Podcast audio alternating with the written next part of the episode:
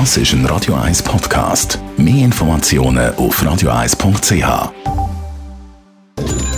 Netto, das Radio 1 Wirtschaftsmagazin für Konsumentinnen und Konsumenten, wird Ihnen präsentiert von Tracker.ch, der weltweit führende Anbieter für mobile Ortungslösungen.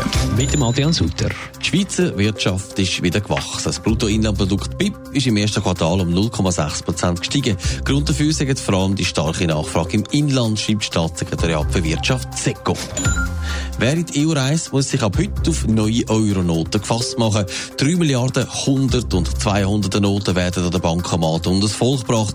Die neuen Geldscheine von der zweiten Generation sollen schwerer sein zum Fälschen als die alte Serie. Der HIV-Test, den es seit kurzer Zeit bei den Migros gibt, wird von Fachärzten kritisiert. Wie SRF berichtet, raten die Ärzte unter anderem von dem Test ab, weil er falsche Resultate geben und unzuverlässig sein. Die Ärzte raten, dass man HIV-Tests nur unter fachkundiger Betreuung durchführt.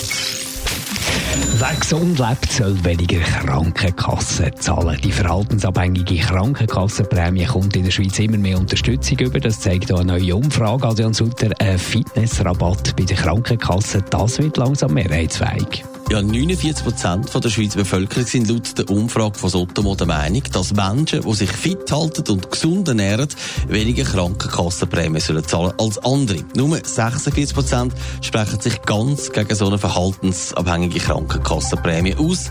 Das zeigt im Vergleich zu der letzten Umfrage zu dem Thema vor einem Jahr ist die Zustimmung um fast 10% gestiegen.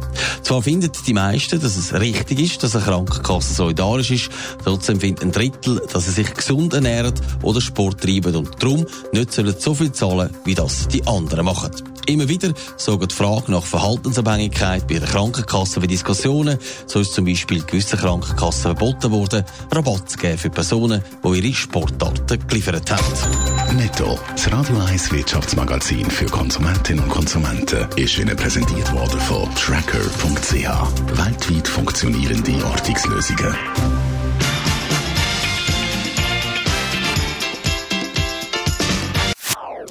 Das ist ein Radio 1 Podcast. Mehr Informationen auf radio1.ch.